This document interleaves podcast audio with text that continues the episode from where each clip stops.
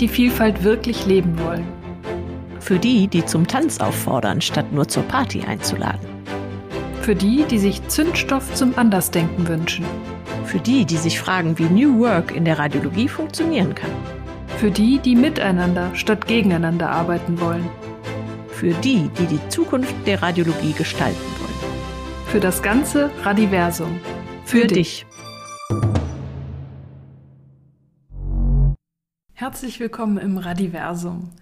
Auch in dieser Folge wollen wir uns mit dem Thema Radiologie und Behinderung beschäftigen, nachdem wir in der letzten Folge schon einen so spannenden und ermutigenden Einblick bekommen haben, was eine Schwerbehinderung oder auch nur eine körperliche wie psychische Einschränkung im Alltag einer Radiologin und eines Klinikdirektors bedeutet oder eben auch nicht bedeutet.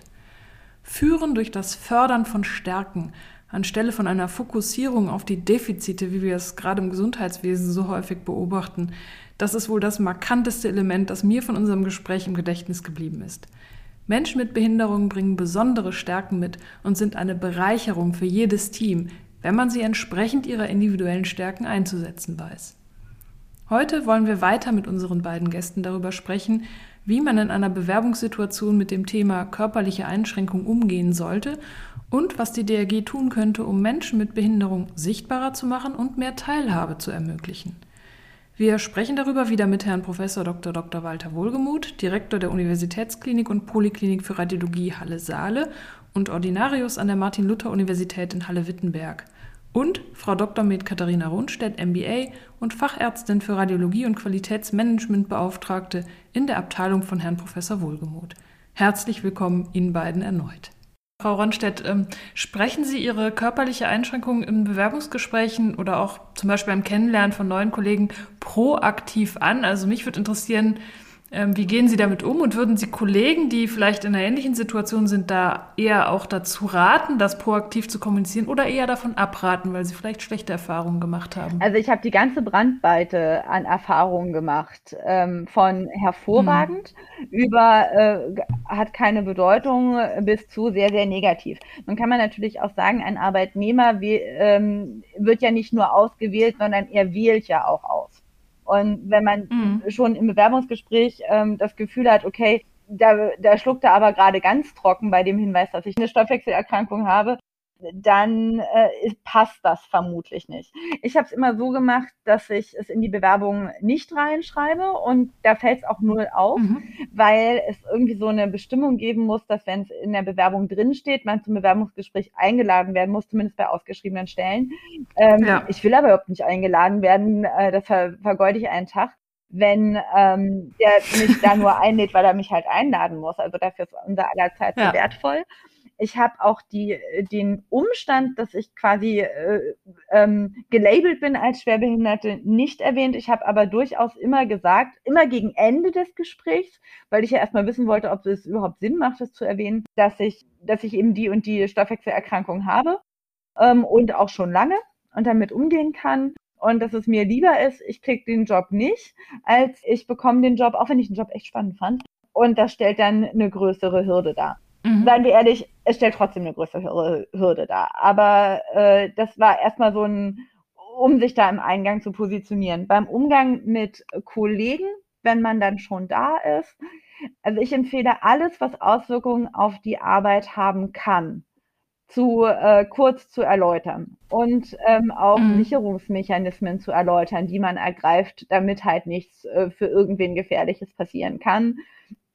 Und ähm, das äh, kurz zu machen, unemotional zu machen und sozusagen einfach als Umstand so ist es, dann wissen alle Bescheid. Ähm, ich würde empfehlen, sehr darauf zu achten, dass keiner außen vor bleibt, äh, sondern halt, das sind ewig, also es sind gar nicht lange Gespräche, aber es sind wahnsinnig viele. Aber sich das zu geben, ähm, weil dann weniger Gerüchte entstehen. Und Gerüchte entstehen. Ja. Also da, das kann ich versprechen, Absolut, ja. die entstehen immer. Ähm, und dann kommt es halt wirklich drauf an, was das für eine Atmosphäre ist. Wenn die Assistenzkollegen, also noch der, aus der Weiterbildungszeit, sozusagen von den Oberärzten gespiegelt bekommen, ja, ich habe auch keine Ahnung, wie der Chef den, den die einstellen konnte, ähm, dann ist es sehr schnell sehr giftig. Wenn ähm, von, von oben eine relativ klare Kommunikation kommt, äh, ja, das ist so, das ist ein Umstand, mit dem wir umgehen. Wir gehen ja auch damit um, dass die IT schlecht ist. Ähm, dann, äh, dann, dann kann es funktionieren. Und ähm, worauf man halt gewappnet sein muss, ist, dass äh, schwerbehinderte oder irgendwie eingeschränkte Menschen haben in der Medizin kaum einen Platz. Das heißt, ja. schon alleine dadurch, dass man da ist, fordert man Menschen heraus. Das ist nicht persönlich, ähm, es ist trotzdem verletzend. Und damit muss man umgehen lernen. Und äh, wenn man als Mechanismus hat, dass man hinterher eine Freundin anruft und sagt, du kannst dir gar nicht vorstellen, was der mir heute an den Kopf geworfen hat, ähm, oder ob man danach Sport macht oder wie auch immer, aber es ist etwas, womit man rechnen muss.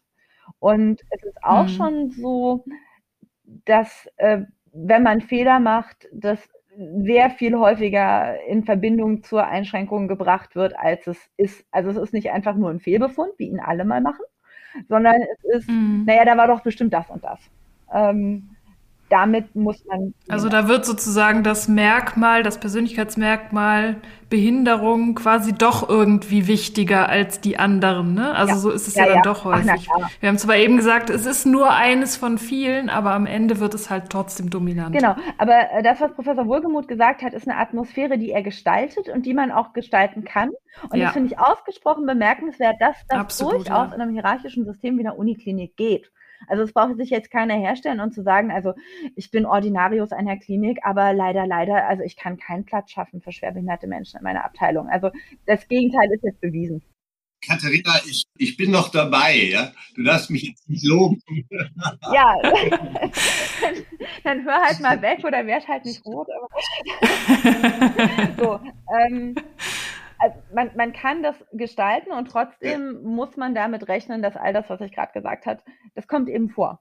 Und damit muss man umgehen lernen. Mein Doktorvater ähm, hat mich zumindest motiviert zu versuchen, ähm, im akademischen Bereich voranzukommen. Der hat allerdings auch zu mir gesagt, geh nicht in die Klinik. Mach keine Klinik. Mach Vorklinik, mach Grundlagenforschung, mach keine Klinik. Du hast da keinen Platz.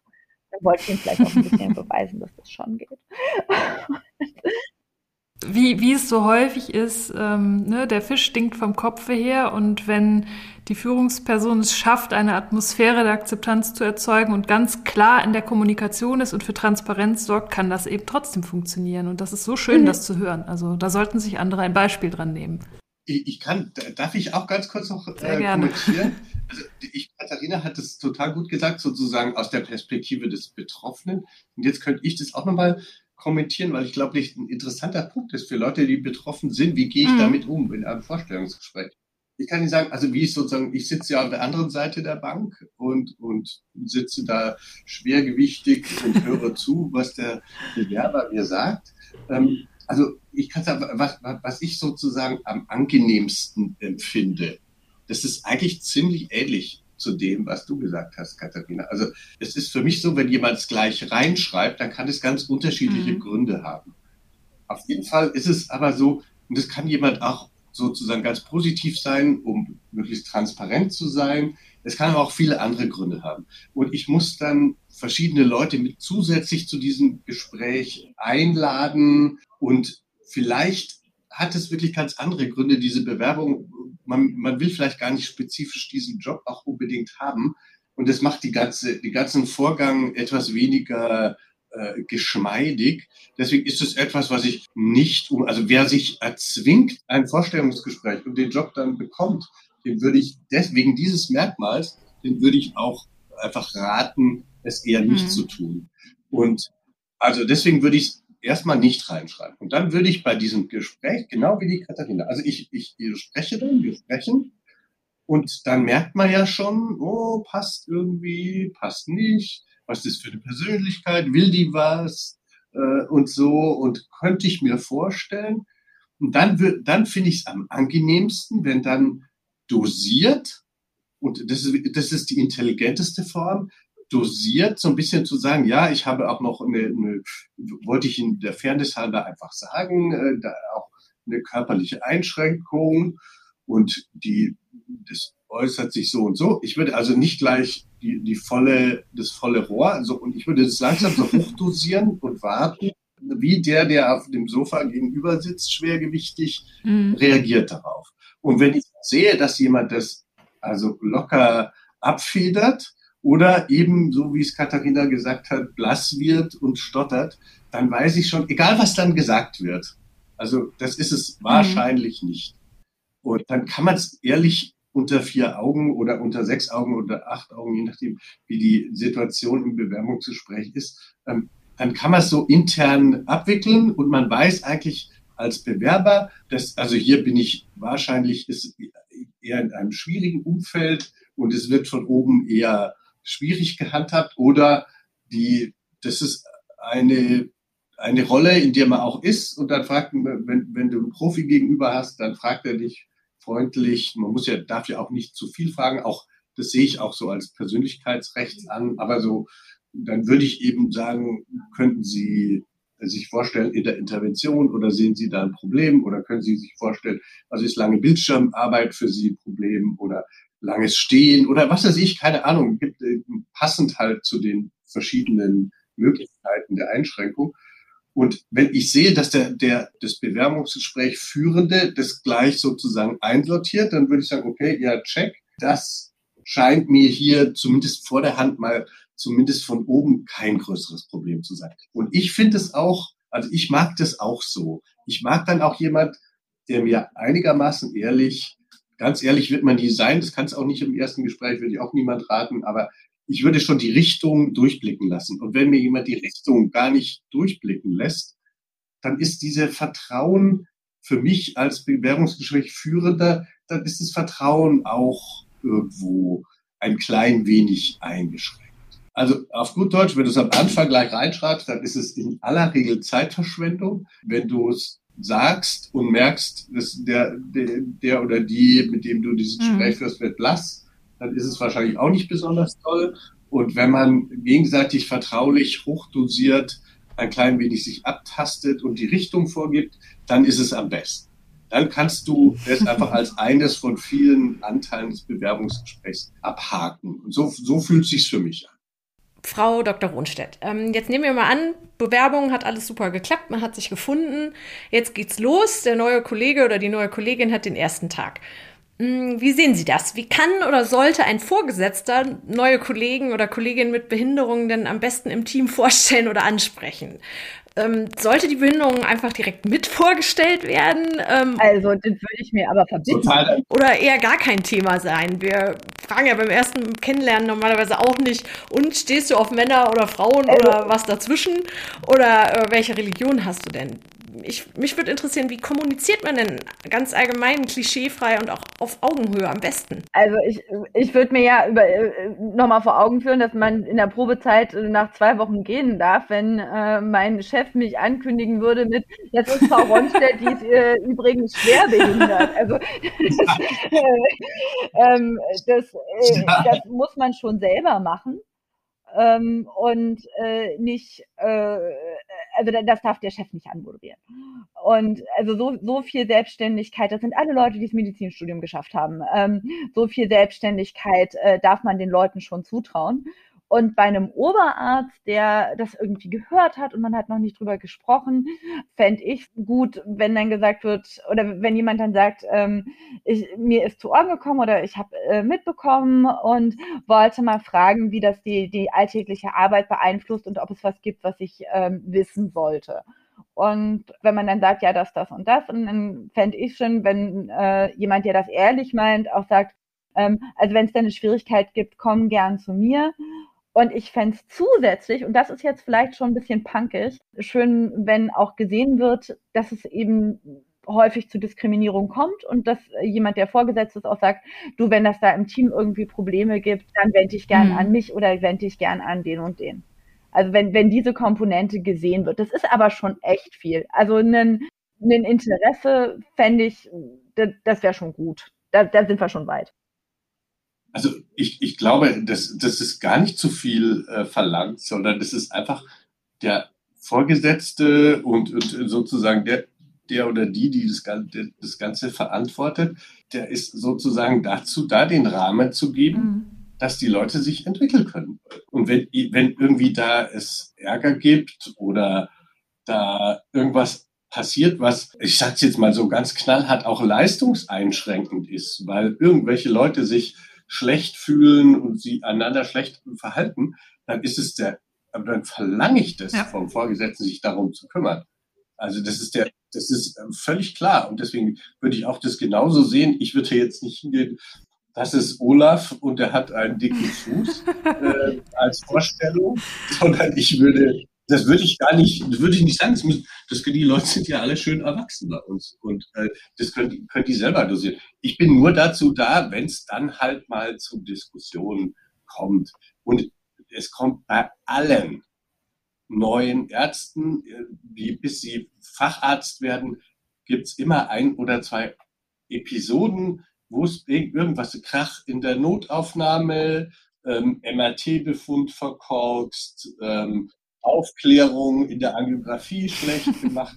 Das passiert im Laufe der Jahre bei jedem. Und da muss man bei jedem mal eingreifen und unterstützen. Und, und das, der, das Spektrum der Eingriffe, ich bin irgendwie zwischen 60 und 80 Prozent meiner Arbeitszeit bin ich Psychologe für Personal. Gefühlt. Und die Themen sind auch unglaublich breit. Und da kann auch so ein Thema dabei sein und da muss man sich halt drum kümmern. Aber ich würde jetzt nicht aktiv sagen, so jetzt seid mal alle total nett zu Frau Dr. Ronstedt. Ja, danke. Probleme hat. Die hat auch andere Probleme, so wie ich auch. ja, genau. Aber das ist, das ist einfach, ähm, ja, das ist, da ist man nur als Rückfalllösung da. Das, das wäre total dämlich, wenn der Chef kommt und also nee, das wäre. Gut, da haben wir auf jeden Fall jetzt alle was mitgenommen. Ähm, an Sie beide noch zum Abschluss ähm, zwei Fragen, die jetzt mal so ein bisschen um den Schwenk zu machen, unsere Fachgesellschaft betreffen. Die erste Frage ist, wie wir Online- oder auch Präsenzveranstaltungen in Zukunft organisieren und worauf wir dabei vor allem besonders achten sollten, um eben allen eine Teilhabe zu ermöglichen. Also was hier, haben wir hier vielleicht auch aus den letzten Pandemiejahren lernen können oder eben auch nicht gelernt? Willst du zuerst, sonst ich hätte eine lange Liste. Genau. Da muss ich nur ergänzen. das ist gut. Ist gut.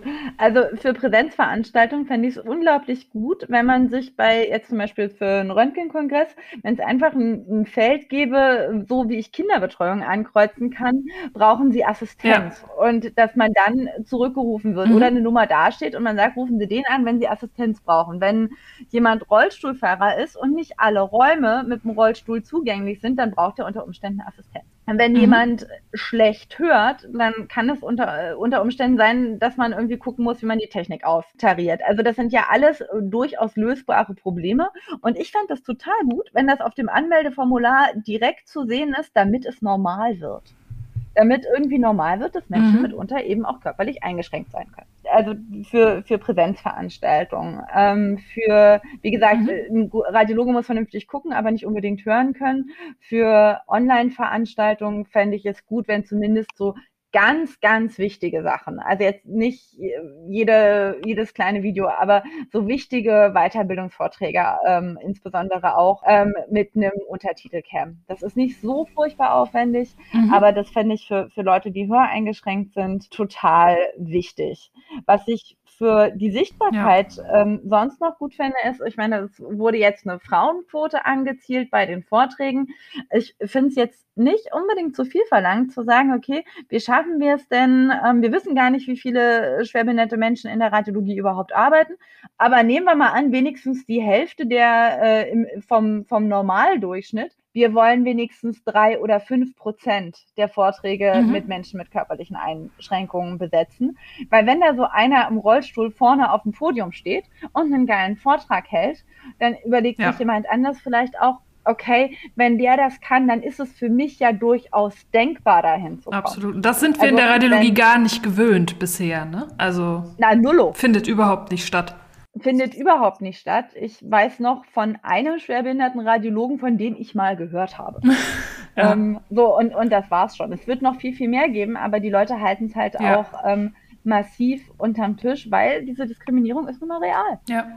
Und ähm, also das, äh, da eine Sichtbarkeit zu schaffen und eben auch ähm, Vorbilder zu schaffen, ähm, fände ich, fänd ich richtig, richtig hilfreich. Mhm. Und ähm, genau, was ich dann noch gut finde, ist, es gibt ja so Förderprogramme von der DRG, wenn man ein Förderprogramm macht, das muss gar nicht fürchterlich viel sein, aber zum Beispiel für Promovierende in der Radiologie, die eine Schwerbehinderung haben, dass man sagt, okay, es ist noch eine zusätzliche Belastung, eine anspruchsvolle Promotion zu machen. Man fördert das mit einer gewissen Geldsumme im Monat, ähm, damit die nicht noch zusätzlichen Nebenjob haben.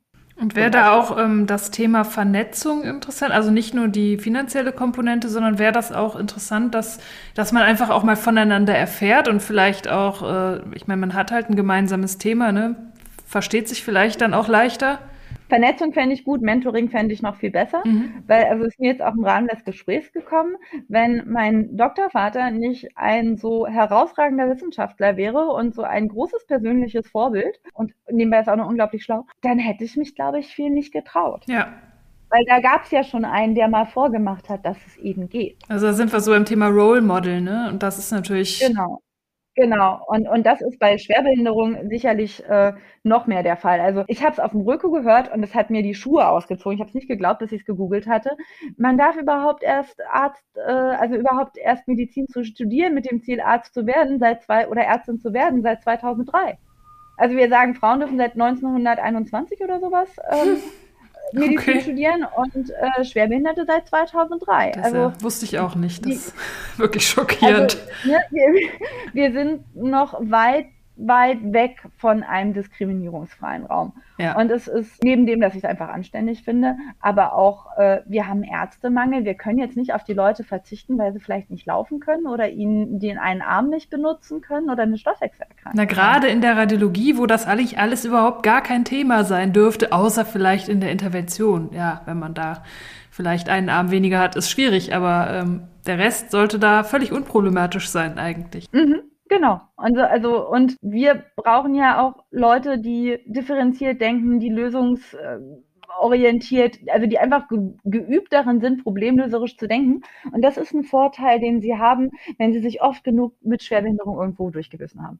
Ich glaube das auch, also das fand ich äh, extrem schön, was äh, Herr Professor Wohlgemuth auch sagte eingangs, dass man auch besondere Stärken entwickelt, gerade durch die Auseinandersetzung mit dieser Thematik, die man sein Leben lang möglicherweise oder eben auch noch nicht sein Leben lang, aber in einem bestimmten Zeitrahmen ähm, machen musste.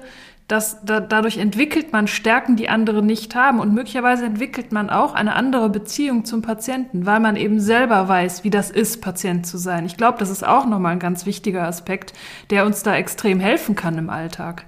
Heute habe ich eine süße kleine Anekdote. Wir haben ähm, im Kinderultraschall immer wieder Kinder, also mehrfach pro Woche, die neu diagnostiziert sind mit der Stoffwechselerkrankung, die ich habe. Und dann haben wir ganz häufig äh, schwerst besorgte Mütter darum und ob aus dem Kind je noch irgendwas werden mhm. könnte und so weiter. Und dann sage ich, naja, also für, für Ärztin reicht. das ist total und schön, ja. und das, die, die, von den Kindern fällt was ab, von den Müttern fällt was ab. Also das ist durchaus auch ein Vorteil. Jetzt hat mir Frau Dr. Rundstedt meine Frage wieder vorweggenommen. Ähm, da frage ich jetzt Sie, Professor Wohlgemuth, wenigstens nochmal. Was kann denn die DRG tun, um Menschen mit körperlicher Behinderung besser in die Fachgesellschaft einzubinden? Wie können wir die sicht- und hörbarer machen oder ihre Teilhabe einfach normal machen? Ich finde Katharinas Idee, dass man so eine Tickbox hat bei der Anmeldung schwerbehindert, die finde ich super gut, weil da denke ich natürlich gleich, als Empiriker, äh, äh, damit hat man auch, also dann meldet man, du hast es angetickt, dann jemand von der DRG holt sich jetzt die Info ein, was besteht denn, besteht ein spezifischer Unterstützungsbedarf? Und dann weiß ich, nach diesem Rückkau, weiß ich dann, wie der aktuelle Unterstützungsbedarf ist. Also das ist, da habe ich dann sozusagen, kann man gleich ja. Pepper drüber schreiben. Brauche ich nicht direkt die nächste Umfrage zu machen. Also, das ist total eine pragmatische und positive Art. Man hilft den Leuten und schreibt Sie sind beide gebucht. Ähm, ja, das machen wir. Du hast die, die Bedarfsermittlung dann da gleich dabei. Dann das mit der Vorbildfunktion, dass man auch das so ein klein wenig mehr sozusagen in die Mitte des Rückhos, in dem die Leute auf der Bühne auch nochmal, da sind bestimmt einige Leute, die, die selbst gerade der Behinderung über 50 Prozent haben und du siehst es ihnen gar nicht an und du hättest die gedacht.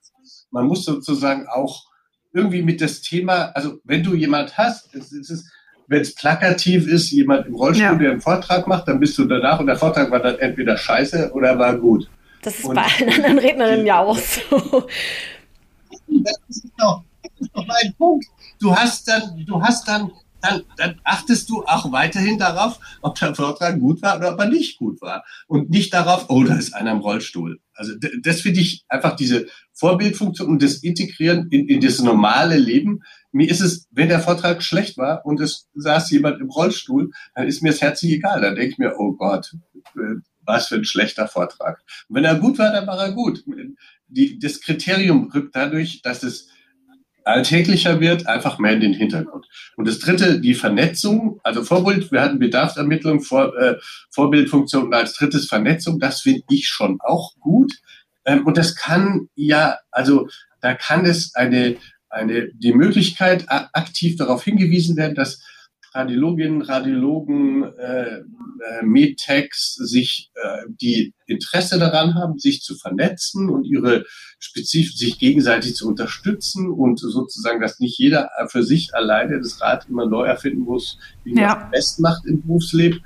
Also wer darauf Lust hat, hier, das ist das Angebot, dir an die Wand äh, schreiben at äh, integration at drg.de, keine Ahnung.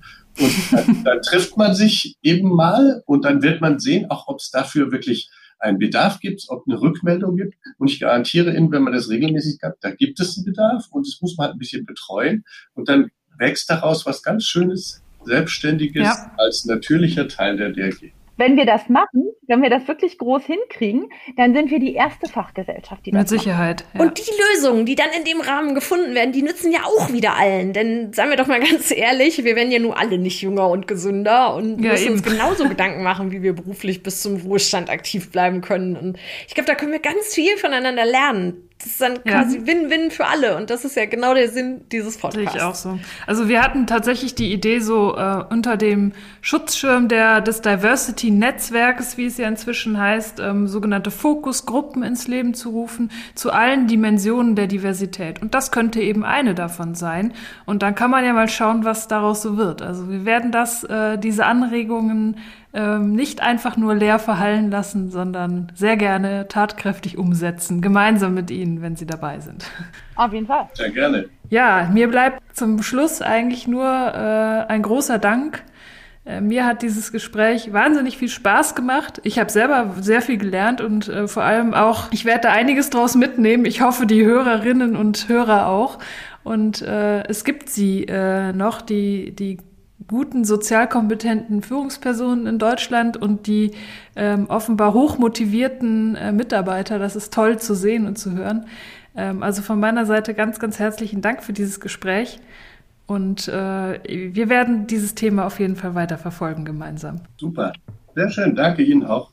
Es hat viel Spaß gemacht.